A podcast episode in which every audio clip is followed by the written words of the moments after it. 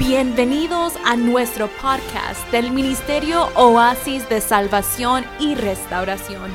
Esperamos que la palabra a continuación ministre tu vida y desafíe tu espíritu.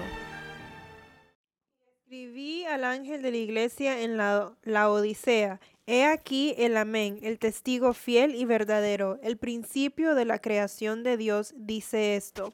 Yo conozco tus obras, que ni eres frío ni caliente.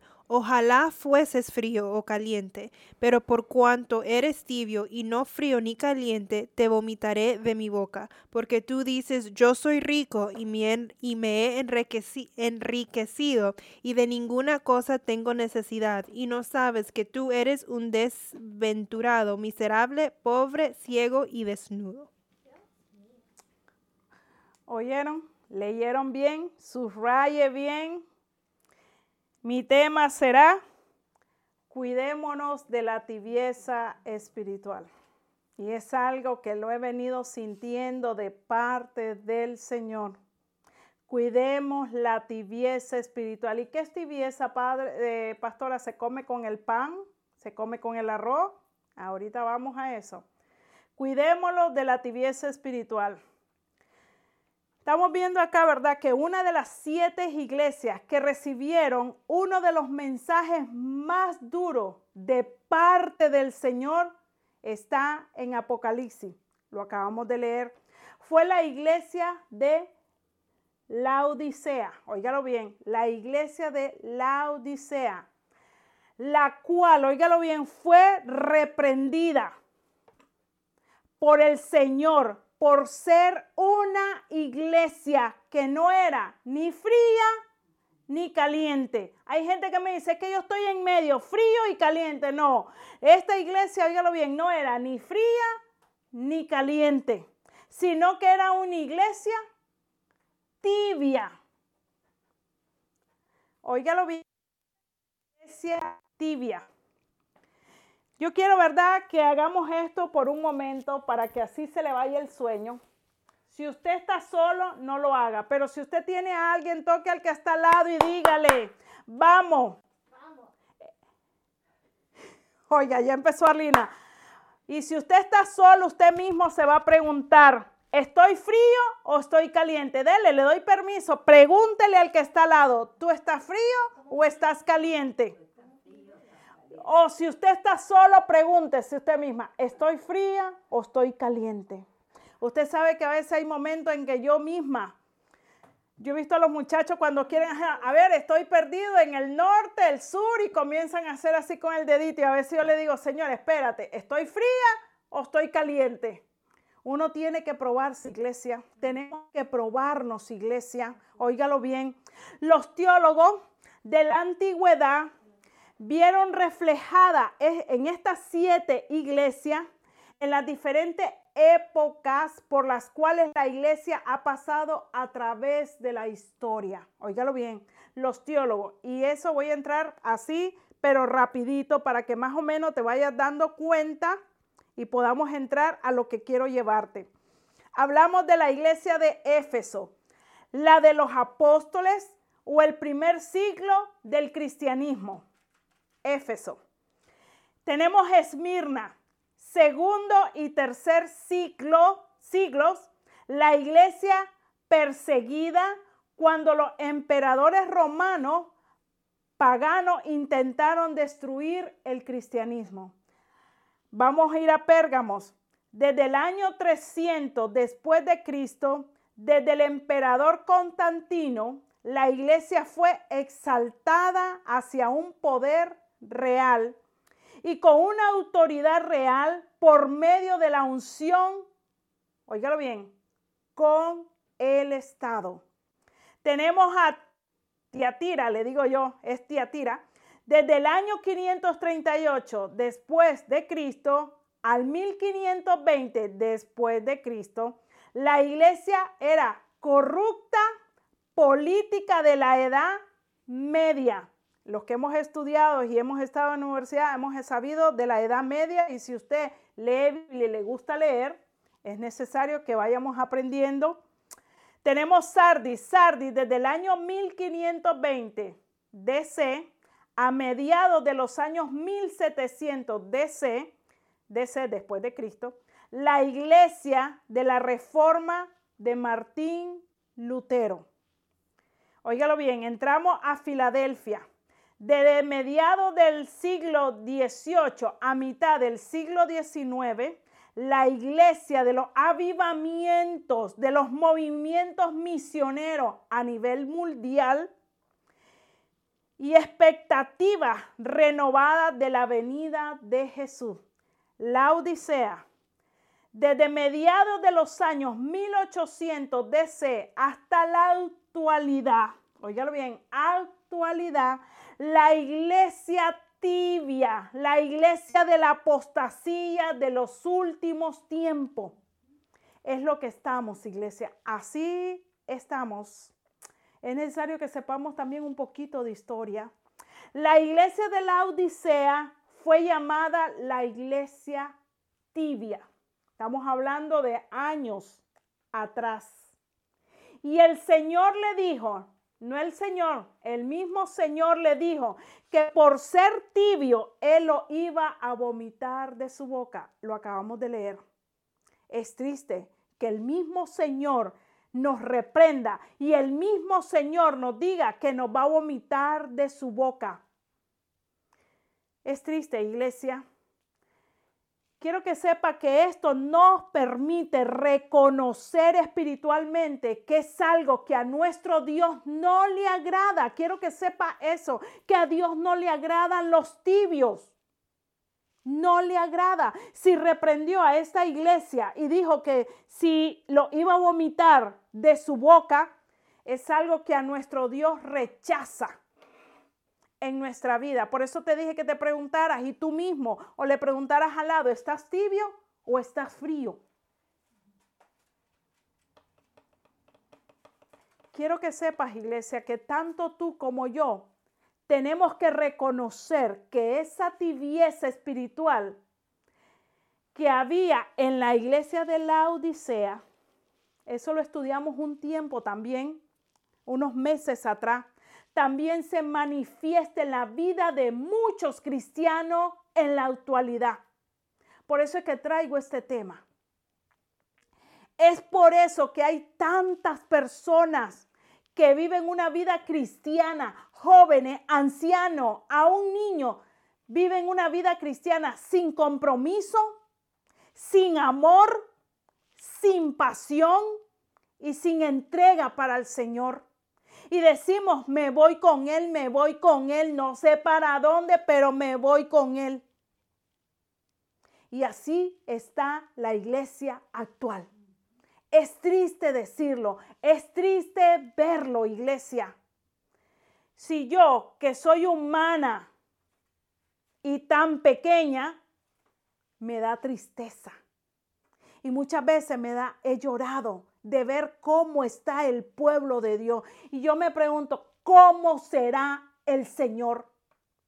¿Cómo se sentirá al ver a su iglesia, la que entregó, la que, la que se dio? Es triste, iglesia, de verdad. Vemos mensaje va, mensaje viene, nos hablan y requete hablan y seguimos siendo los mismos. Déjame decirte algo, iglesia. Se halla, la iglesia se halla en un estado de tibieza espiritual peligrosa. Así estamos viviendo. Y déjame decirte el otro punto que ningún tibio entrará al cielo. Si crees, así como estás de tibio, que no te importa, que estamos en el mensaje y estás en el otro mundo, que vivimos vidas que van y vidas que vienen, estás tibio. Y ningún tibio va a entrar al cielo. Ni que cargues Biblia, ni que te sepas toda la Biblia entera, ni que prediques. El que está tibio, está tibio y no hay entrada en el cielo, iglesia. Si te lo dijo un pastor o te lo dijo alguien, está mintiéndote, iglesia. Porque mi Biblia aquí dice que los tibios no entran al cielo y que a Dios no le agrada. ¿Quiénes son los fríos? ¿Los pingüinos? No. ¿Quiénes son los fríos? Aquí te lo voy a decir. Los fríos son los que ni quieren ni les interesa nada de Dios. El servicio está, el culto está y siguen indiferentes. Ellos son más honestos porque reconocen su condición y los ostenta con orgullo. Los fríos, óigalo bien, que no quieren ni les interesa saber de Dios. No les importa. ¿Quiénes son los calientes entonces? Los que en verdad han entregado su vida a Cristo y no se dejan absorber. Óigalo bien, no se dejan absorber porque por el mundo, por lo que el mundo ofrece, no se dejan influenciar por gente que te resta, ni le siguen el juego a Satanás. Esos son los calientes. ¿En cuál estás tú? Tú estás de los que no te importa hablar del Señor, hacer la obra del Señor, no te importa, te da igual. O eres de los calientes, de aquellos que han entregado su vida y que no se dejan influenciar fácil por el mundo. Lo que el mundo ofrece, el afán, la fama, la riqueza momentánea. ¿Cuáles son las características de la tibieza espiritual en nuestra vida? Te la voy a dar para que no analicemos, te analice y sepa, ¿estoy frío o estoy caliente? Porque muchos vamos a la iglesia y porque Ruca manda la silla, cantamos dos, tres coritos, la Biblia, ya cumplimos con el Señor. Estás equivocado, iglesia. Estás equivocado, iglesia. Usted sabe a veces cómo veo yo las iglesias y digo cuánta gente se va a despertar y el susto que se va a llevar. Por eso dice la Biblia, los dos estarán en una cama y el uno será dejado y el otro será tomado. Mi Dios es tan sabio, iglesia. No todos los de una familia se van a ir todos, así como lo oyes. ¿Cuáles son las características de la tibieza espiritual en nuestra vida? No en la vida del vecino, en la tuya o en la mía. Número uno, desaliento o desánimo. Si tú tienes desaliento o desánimo, es la característica de la tibieza espiritual. Ya, ¿y qué es lo que significa? Ya no tienen ánimo para congregarse en la iglesia le da pereza, ay, hoy hay que conectarse. Y toman como si fuera una carga o se andan un peso de cemento. Estás mi vida en desánimo y desaliento. Ya no les interesa servir en los ministerios, hacer las cosas para el Señor. Si salen bien, bien, y si salen mal, pues también me da igual. Y si es para leer la Biblia, ¡uh! ni que Carla se las ponga a cada rato. No, ¿para qué? Ni para tener tiempo para el devocional con el Señor. Se supone que usted y yo tenemos que hacer devocionales. Leer su Biblia todos los días. Tener ese devocional con el Señor. Ay, estoy cansado. No me dio tiempo. Esa es la historia de muchos cristianos. Se dedican muchas veces a criticar, a murmurar de todo lo que está en la iglesia, pero no hacen ni dejan hacer. Estás desanimado y esa es parte de la tibieza espiritual. No te interesa la obra del Señor. Si, si, si se predicó, si se salvó el mundo, si él te da igual estás tibio. Número 21, 4 y 5. Números, número, número, dígame a mí. Número 21 del 4 al 5. Busque su Biblia. Después no diga, ay, Señor, yo no sabía lo que era la tibieza espiritual. Número 21, 4 y 5. Después partieron del monte para rodear la tierra y se desanimó el pueblo por el camino Y habló el pueblo contra Dios y contra Moisés. ¿Por qué nos hiciste subir de, subir de Egipto para que muramos en este desierto? Pues no hay pan ni agua y nuestra alma tiene fastidio de este pan tan liviano. Vimos, desánimo, desaliento. Dice que el pueblo se desanimó. Empezó a, que, a criticar, a murmurar. ¿Cuántos de ustedes murmuran?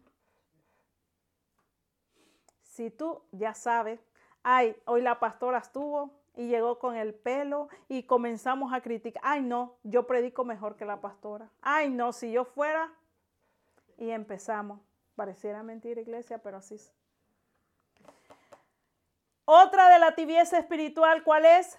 Conformismo espiritual. Ay, sí, sí. Son cristianos que viven de sus victorias pasadas Aquí no hay. De lo que algún día hicieron para el reino de Dios. Se han dormido, como dice el dicho, en sus laureles. Y se han acomodado recordando lo que hicieron y ya no hacen nada nuevo para el Señor.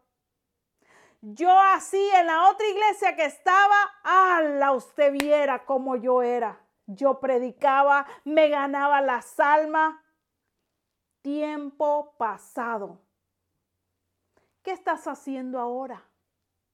¿Qué estás haciendo por el reino? No vivamos de las cosas pasadas, lo que tú hacías. El pasado quedó atrás. Es el presente. No nos conformemos, no seamos conformistas espiritualmente, iglesia. Tenemos, dice la Biblia, que sus misericordias son nuevas cada mañana. ¿Qué quiere decir? Que cada día tenemos que hacer algo nuevo para el Señor. Segunda de Samuel 11.1. Segunda de Samuel 11.1.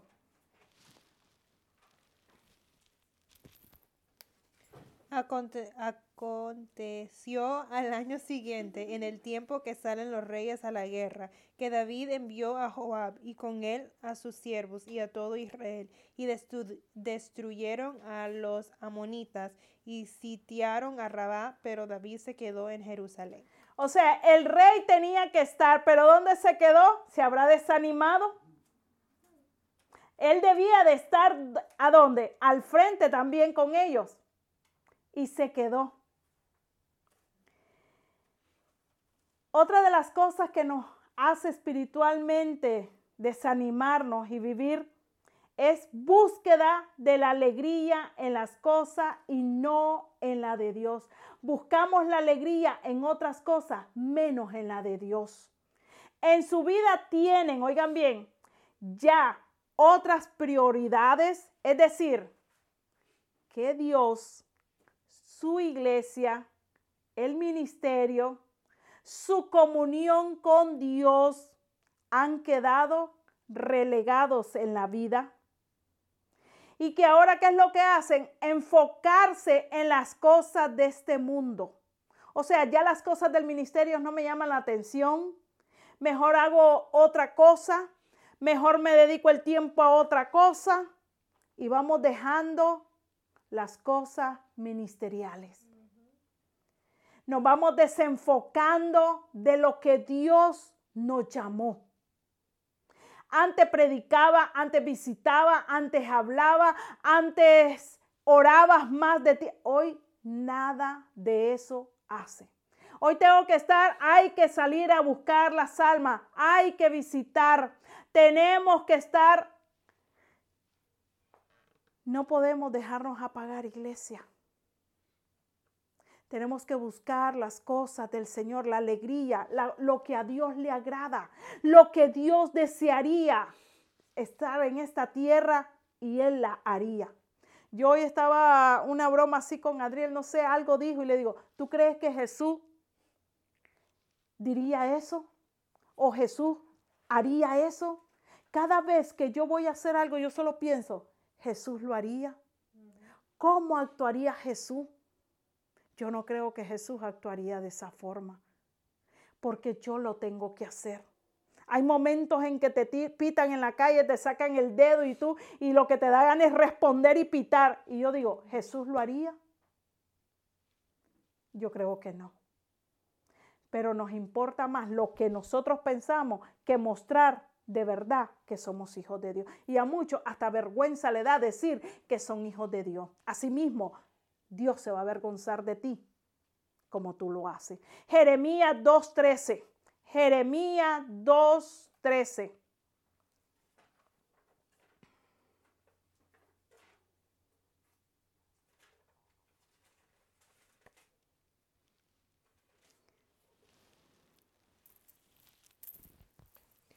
Porque dos males ha hecho mi pueblo. Me dejaron a mí fuente de agua viva y cavaron por sí cisternas, cisternas rotas que no retienen agua. Agua, típico, tipología del Espíritu Santo. No retienen agua. El Espíritu Santo brilla por su ausencia. Tú sabes que el Espíritu Santo, yo mucho les he dicho, enamórese del Espíritu Santo. El Espíritu Santo es una persona. El Espíritu Santo siente. Enamórese del Espíritu Santo. Él es el consolador. Él es el guía. Él es el que te dice, ah, ah, eso que vas a hacer no es correcto. O si hiciste algo, te dice, ah, ah. Y cuando contestamos mal o no nos queremos sujetar, Él te dice, ah, ah, eso no está bien. Si tú ya no sientes esa agua viva, ese Espíritu Santo, estás tibio. O eres de eso que te habla, pero te haces el sordo, te haces el, el que no es contigo. Está frío. Óigalo bien. Otro punto que tenemos para, para el desánimo, el desaliento o la pereza. Activismo religioso. Óigalo bien, el activismo religioso sin una verdadera relación con Dios son cristianos que su vida está enfocada en trabajar y servir en la viña del Señor.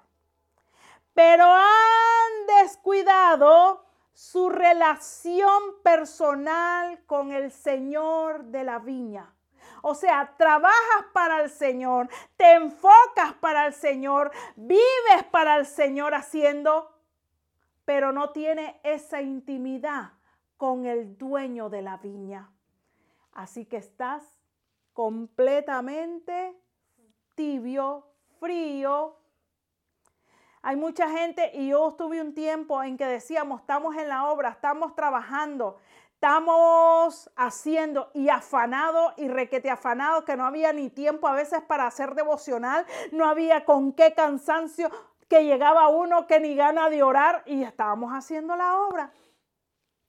Estábamos afanados viviendo una vida religiosa sin una relación con Dios. Y así estamos muchos. Ay, no, pero yo estoy sirviendo. Ay, no, pero estoy haciendo la obra. Pero no tienes la intimidad con el dueño de la viña. Isaías 29:13. Isaías 29:13. Sí, Isaías 29, 13, lo encontramos, vamos a hacer el grima bíblico rápido. Isaías 29, 13. Dice pues el Señor, porque este pueblo se acerca a mí con su boca y con sus labios me honra, pero su corazón está lejos de mí, y su temor de mí no es más que un mandamiento de hombres que les ha sido enseñado. Wow. Pero su corazón está lejos de mí. Así vemos muchos en las congregaciones. Estamos, pero no estamos. Estamos en el mensaje, pero no estamos. Nuestro corazón está lejos. Cuando a vos ya la palabra viene y te va y estás en otro mundo, estás en otra, olvídate. Usted sabe en los tiempos de antes cuán respeto había la palabra, cuán respeto había a un servicio. Y hoy, con la magnitud de los celulares, Estamos fritos, iglesia. Así como lo hay. Pero vamos para el cielo. Aquí mismo te lo dice.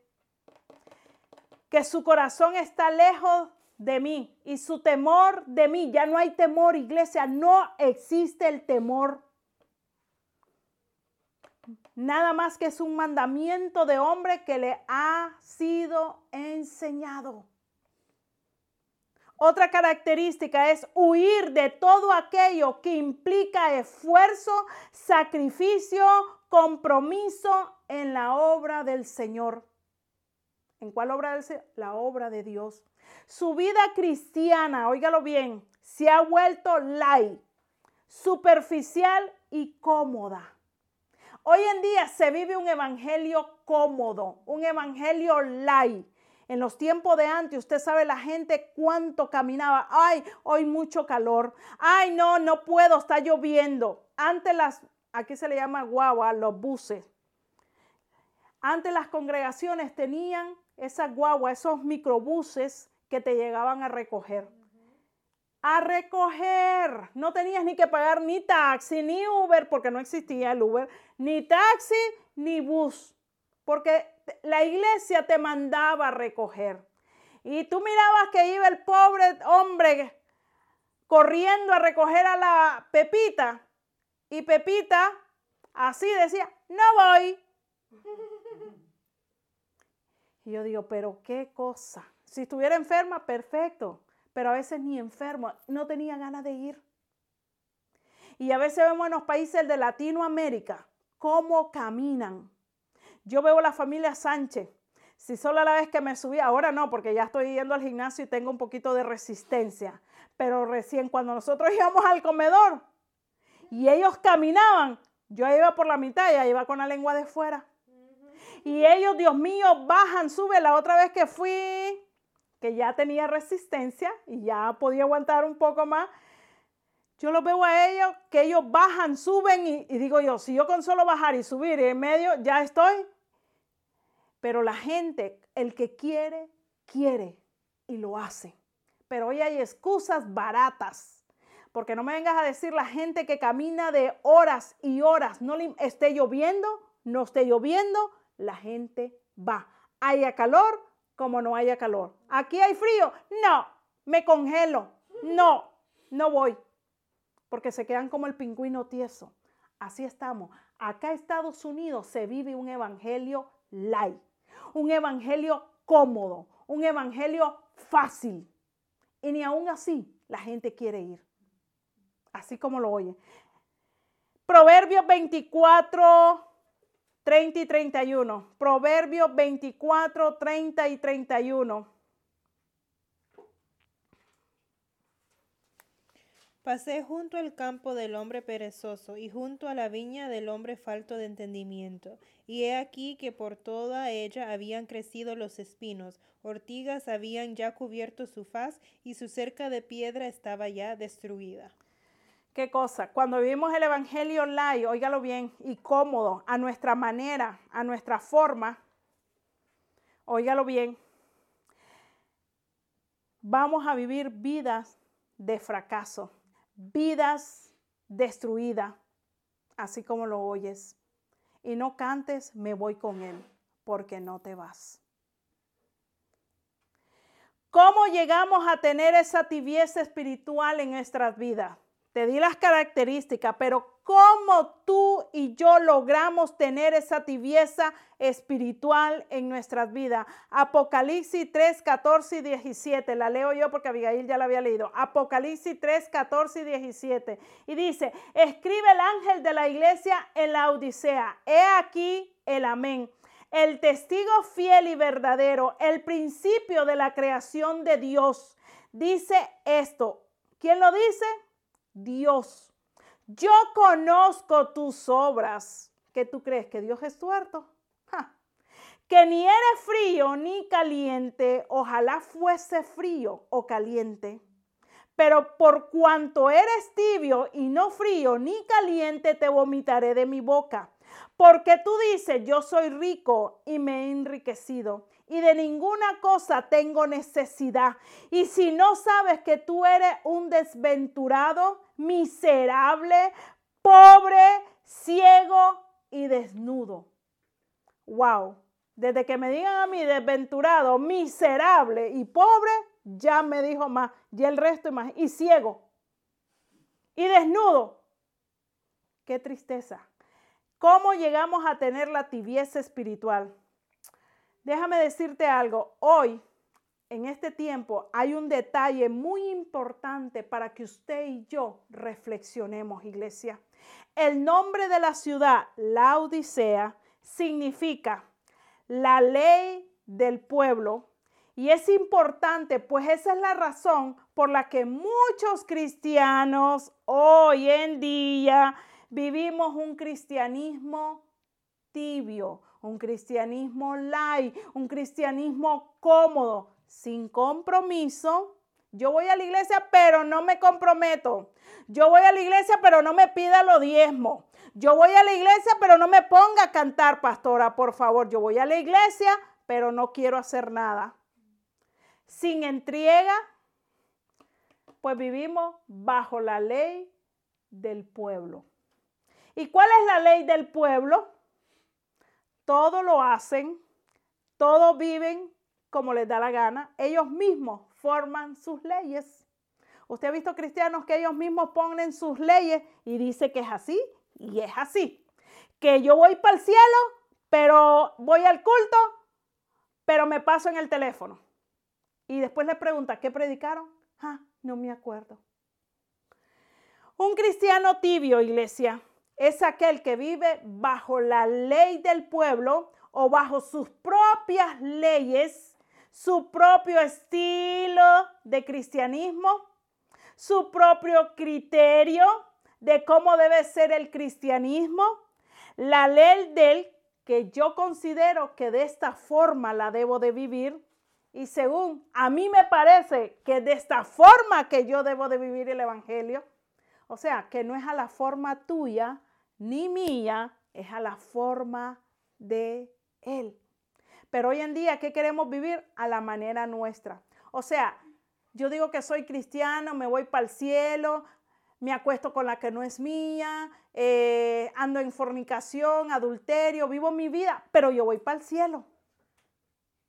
Pero yo creo que ni al cielo racio llegamos, iglesia. Así que, óigalo bien, un cristiano tibio, muy difícil que entremos, iglesia. Característica de un cristiano tibio, analicemos, óigalo bien, o, probémonos cada uno la palabra de Dios es la que nos desnuda. Aquí yo no vine para desnudarte, ni para criticarte, ni para... La misma palabra es la que se encarga, las áreas. Yo le dije que cuando uno prepara un mensaje, es a uno que le ministra primero el Señor. Y después que te ministra, podés ministrarles a otro. Cuando mis hijas predican o les doy un tema, ellas cogen un tema, ellas mismas dicen, es que a mí, a mí primero es que así es la palabra. Primero el que la prepara para después podérsela dar al pueblo. Característica de un cristiano tibio. Y te voy a decir en cuanto a Dios, cómo actúa un cristiano tibio en cuanto a Dios. La mayoría lo ven como un mesero celestial. O sea, Dios para ellos es el mesero celestial. A quien está, oígalo bien, solo para que Dios les sirva, para que Dios les dé las bendiciones, para que, oiga bien, para, para ellos, para estas personas, Dios está distante y lo pintan más nada como una religión. Lo que se vive es una religión. Déjame decirte que Dios no viene por una religión. La religión la inventó el hombre, no fue Dios. Dios no dijo, hagamos la religión católica y ahora vienen los pentecostales. Él dijo, hágase el hombre y hágase el amor. Así que óigalo bien, no pongas a Dios como un mesero celestial. Él no es el mesero. Señor, quiero que mis hijos se sanen. Señor, quiero tal cosa. Y, y somos, hasta tronamos dedos para que el Señor, Señor, rápido, y a veces hasta se enojan con el Señor porque Dios no les cumple el capricho y el deseo de ellos. En cuanto a la Biblia, ¿cómo piensa un cristiano tibio? La leen muy poco o simplemente ni siquiera la leen. ¿Tú eres de esos cristianos tibios? Tú lees la Biblia todos los días, todos los días. O simplemente no la lees. Estás dentro del marco de los tibios. A pesar que se dicen ser cristianos, se acostumbran a leer solo los versículos que leen y se comparten a la hora del servicio. En la iglesia o cuando alguien te comparte un versículo son los que leen. Y más que nada, óigalo bien, ni siquiera se aprenden ni se memorizan versículos. Ni siquiera las promesas de Dios. Para luego, a la hora que te llegue, ¿sabes por qué nos mandan a repetirle? Y al pueblo de Dios se le decía que se las repitiera, las escribieran. Porque cuando llegue el momento malo es cuando vas a usar la palabra. Por eso es que se te manda. Tú sabes cuando llega la escasez y el que se te llega el momento que no tienes nada. Yo lo único que le digo, Señor, tú eres el dueño del oro y la plata. Lo que Satanás me tenga retenido, lo tiene que soltar. Pero tienes que pronunciar la palabra de Dios. Pero si nunca la lees, nunca la memoriza, nunca la estudia. Y es todos los días. Todos los días comes. No me digas que tú pasas un día entero, a menos que estés en ayuno, que no comes. No me digas, no seamos mentirosos, que cuando no, tenemos que comer. Y más aquellos que son comelones, muchachos. Así mismo tiene que ser la Biblia en nuestras vidas, que sea ese alimento que nos desespere, que cada momento nos desespere leerla, aprender, leer y leer. Si tú no te da eso, estás en la característica de lo frío. En cuanto a la oración, ¿cómo actúa un tibio? Sus oraciones son puras repeticiones porque no saben qué decir. Como si fuera un rosario, repites lo mismo. Llega el lunes, lo mismo. Llega el martes, lo mismo. Llega el miércoles, lo mismo. Eso parece un rosario. Vanas repeticiones. Y hay unos que son tan, tan, por no decir, tan benditos, que lo que le dice Señor, lo que te dije ayer, hoy mismo te lo digo. Así que ya, si ya te lo dije ayer, ¿para qué te lo voy a decir? Amén, buenas noches. Y se acuestan. Los he visto, los he oído, por eso te lo estoy contando. ¿Qué hacemos también? No les interesa, oiga bien, menos orar por las necesidades de otro. Menos para qué. Si con las mías no puedo, mucho menos voy a orar por otro que no me interesa. No Oiga bien, no piden por sus relaciones personales, por Dios, por los demás. No les interesa ni siquiera por las almas perdidas, ni por los familiares, ni por aquellos que están pasando problemas, dificultades. Les da pereza orar, les da carga, no les gusta, ponen pretextos baratos. Para mí eso es ser pretextos baratos. Sabes que no hay forma una forma, un método que diga de orar. Se supone que toda rodilla se doblará.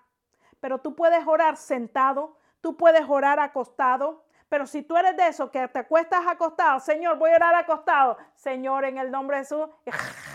Entonces, levántate. Pero si tú eres de eso por la condición física, no puedes acuéstate y puedes orar, ora en tu cama. Si a veces de rodillas, cuando yo estaba con los jóvenes, de rodillas se dormían y usted les viera las babadas que sacaban durmiendo. Así que no es el pretexto de solamente estar de rodillas. No, no, no, no, no. Y hay gente que está de rodillas, el corazón lo tiene lejos. Es que lo hagamos de corazón, iglesia. De corazón. En cuanto a la fe, ¿cómo actúa un tibio?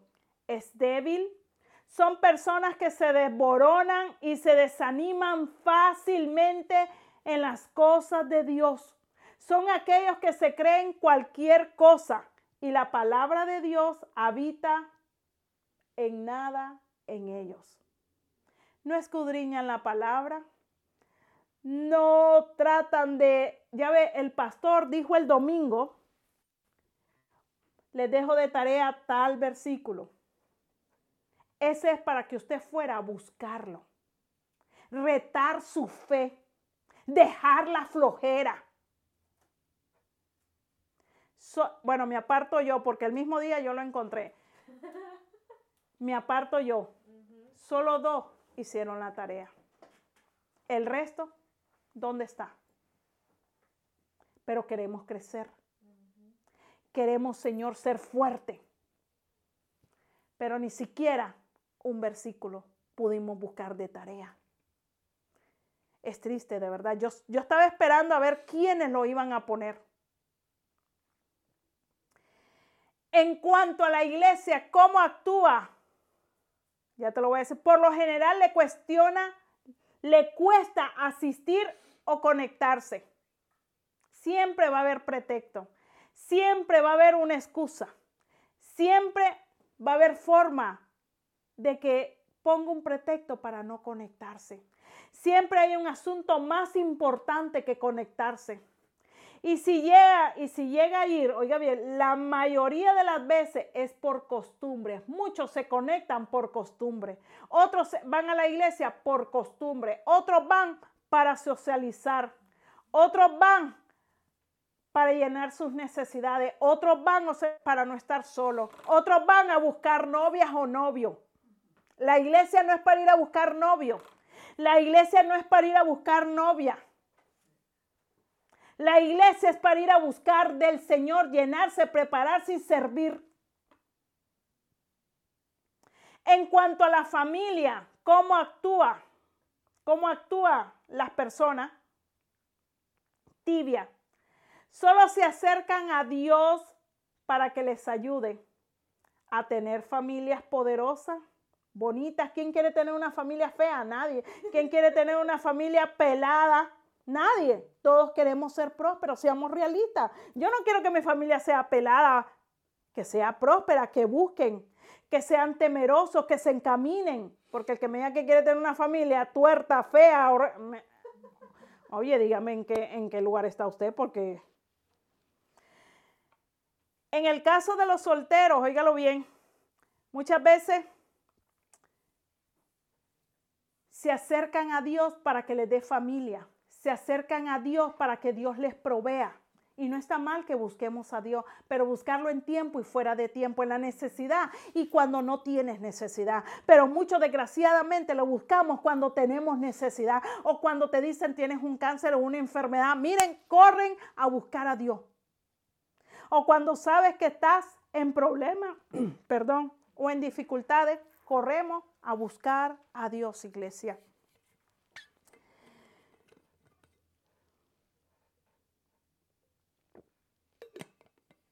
Es necesario, iglesia, que tomemos las cosas en serio. Y Dios no habla por hablar, ni te trae mensajes por quererlos traer. Óigalo bien. Muchas veces buscan las amistades para pasar el rato momentáneo o pasar, como dicen, un tiempo por la soledad. ¿Cómo actúa un tibio en cuanto a los problemas? no entiende que son para su crecimiento. Es necesario los problemas, es necesario las pruebas. Hay pruebas que las, las, buscamos nosotros mismos, no es que son enviadas, nosotros mismos por la falta de sabiduría, la falta de madurez y la falta de pedirle dirección a Dios. Pero muchas veces, óigalo bien, buscamos los problemas nosotros mismos, pero cuando son problemas que tienen que llegarnos, tenemos que entender que son para nuestro crecimiento. Muchas veces pensamos que por ser cristiano no vamos a sufrir. No sé quién te lo dijo, pero en la vida cristiana se sufre. Jesucristo lo hizo. ¿Qué tú crees? ¿Que tú, vas tú eres la última Coca-Cola? ¿Que tú no vas a sufrir? ¿O pare de sufrir como la iglesia? Lo siento, mi vida. En este caminar vamos a sufrir. ¿Por qué? Porque las, los problemas son examen para nuestra vida, para madurar, para crecer. Tú sabes, cuando te viene una prueba es para crecer, para madurar y para que pases ese examen, para que pases esa prueba. Pero si tú la repites y en el mismo problema das la vuelta y vuelves a caer en el mismo y das la vuelta y vuelve el mismo a caerte, oye mi vida, preocúpate, preocúpate porque no estás pasando el examen. Es cuando usted va a la escuela y no pasa, se queda en el primer grado, llegan los años y sigue en el primer grado. igual te pasa en la vida del cristiano. Si no pasas esa prueba, te vas a quedar allí estancado, iglesia. Voy terminando. En cuanto al mundo y los pecados, ¿cómo actúa? No hay mucha diferencia en el cristiano o hacer el pecado. El que está tibio, le da igual estar en el mundo, en el mundial, y hacer el pecado. Le da igual, no hay nada de diferencia para él estar en el mundo, los amigos mundanos, se aleja fácilmente de Dios, no tiene temor por Dios, no busca ni, ni siquiera cambiar la mentalidad pecaminosa que tiene, porque está frío, está tibio y le da igual. Le da igual como robar, como cometer, como hacer fraude, como dañar, como traicionar. Le da igual. Estás tibio. Óigalo bien. En cuanto a ser un discípulo, ¿discípulo de quién? Del Señor. Muchas veces no queremos ser discípulos. Queremos ser siempre el cacique, pero no queremos ser discípulos por nuestro orgullo y autosuficiencia.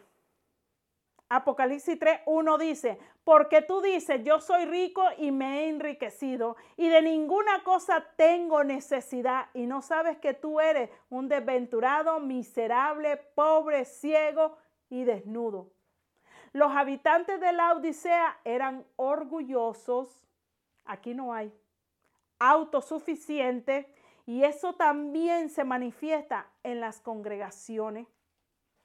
Ellos decían, soy rico y de ninguna cosa tengo necesidad.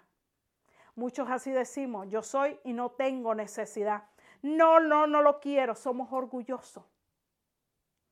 No seamos como los de la Odisea, con el orgullo. Muchas veces, como dicen, comen para erutar hay un dicho que ahorita no se me fue. Comen frijoles y erutan pollo. No necesito, o sea, son tan autosuficientes, se creen la última Coca-Cola del desierto. No podemos ser soberbios. El ser soberbio te hace ser pobre, ciego y desnudo, desventurado. La iglesia de la Odisea era orgullosa y autosuficiente. ¿Cómo podemos salir de la tibieza espiritual? Apocalipsis 3, 19 y 20. Yo reprendo y castigo a todos los que amo. ¿Quién? A todos los que amo. Por eso yo le digo a los padres, si usted ama a su hijo, corríjalo. Porque si usted no corrige a su hijo, usted no lo ama, no sea mentiroso. Ay, yo lo amo, pero es que no puedo, no puedo. Lo siento, mi vida. Apocalipsis 3:20, yo reprendo y castigo a todos los que amo. Sé pues celoso y arrepiéntete. He aquí, yo estoy a la puerta y llamo. Si alguno oye mi voz y abre la puerta, entraré a él, cenaré con él y él conmigo. Estamos dispuestos a dejarlo entrar. Sí, pastora, yo lo dejé entrar hace muchos años, pero allá está sentado, allá tirado. Para poder salir, tenemos que reconocer que Dios está tocando las puertas de nuestro corazón, que Dios trae el mensaje, que Dios te habla. Tú sabes que Dios nos habla a través de un mensaje, a través de una palabra, a través de un consejo, a través de un rótulo. Dios no habla. No digas, Dios no me habla, Dios te habla. Hay personas que a veces de momento quieren una respuesta y Dios manda. Pero a veces dice, no, es que esa no era la respuesta que yo quería. Yo quería la que era que iba conmigo. Pero a veces Dios te manda una respuesta que es la que Él quiere, no la que tú quieres. Él dice que Él está a la puerta y llama. Y si alguno abre, Él va a entrar. El Señor está tocando la puerta de tu corazón para que vuelvas a tener una relación de amistad, de intimidad con Él. De hace cuánto no ayuna, de hace cuánto no tienes esa intimidad donde orabas, llorabas, sacabas moco y de todo, que ahora ya no lo tiene. Si no lo haces, estás frío, estás tibio. Hay un detalle muy, importante que debemos de comprender en el mensaje de las siete iglesias. A la iglesia de Filadelfia se le llama la iglesia de las puertas abiertas. Óigalo bien, la puerta de la iglesia abierta. La iglesia debe estar abierta, como dice mi esposo. La iglesia debiera permanecer abierta las 24 horas. Porque la iglesia todos necesitamos. Así que, óigalo bien, iglesia, este es tiempo que no seamos tibios como la iglesia de la Odisea, la iglesia de las puertas cerradas.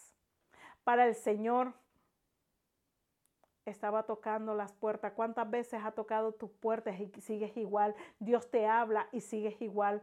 Viene mensaje, mensaje te va, te viene y sigues igual, no cambia, sigues el mismo, se te dice y sigues en lo mismo, iglesia.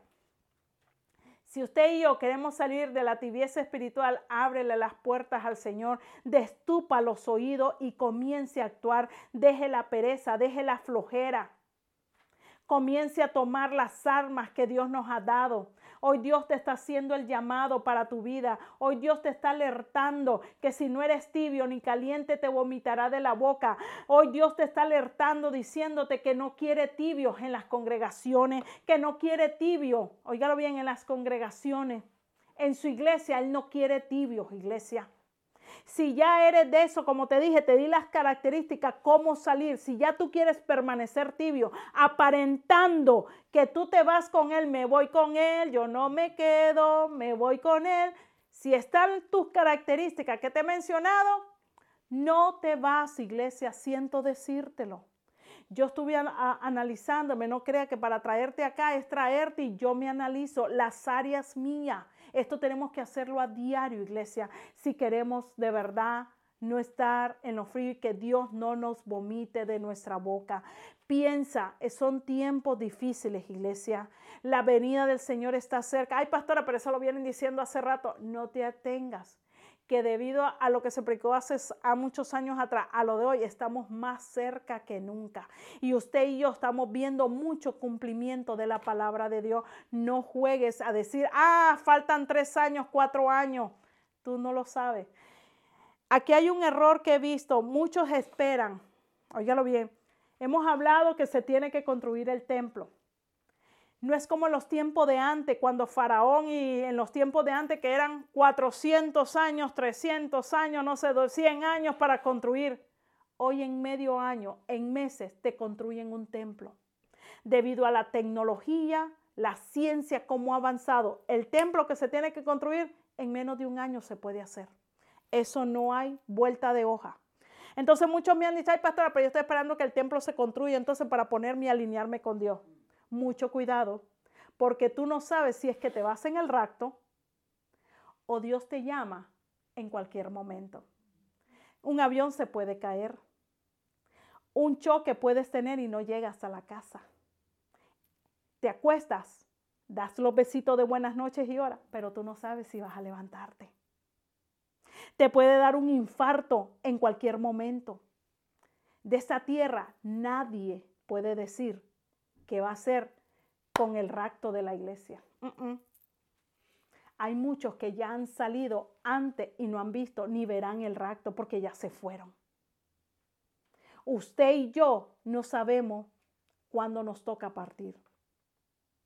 Por eso usted tiene que salir de acá y salir preparado. Muchas veces yo he salido a la calle y se lo digo de corazón, ha sido la mano de Dios que me ha librado de accidentes a veces rastras y lo que... Él es el que me ha librado y he visto su mano poderosa. Por eso tenemos que salir con la protección del Señor. Tú no sabes si allá afuera se arma un tiroteo por estar en el lugar equivocado o ya Dios dijo, ahí te va. Y una bala se, se zafó y dio contigo. Un pleito que se armó, que a lo mejor no eras tú y da la casualidad que ahí te agarraron y ahí te quedaste.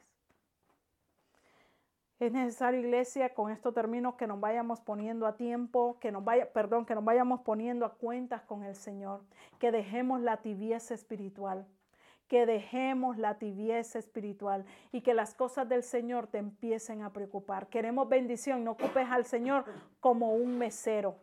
Dios no es mesero. Señor, ayúdame. Señor, en mi negocio. Señor, prospérame. No, Dios no funciona así, iglesia. Así que voy a pedirte que cerremos nuestros ojitos ahí donde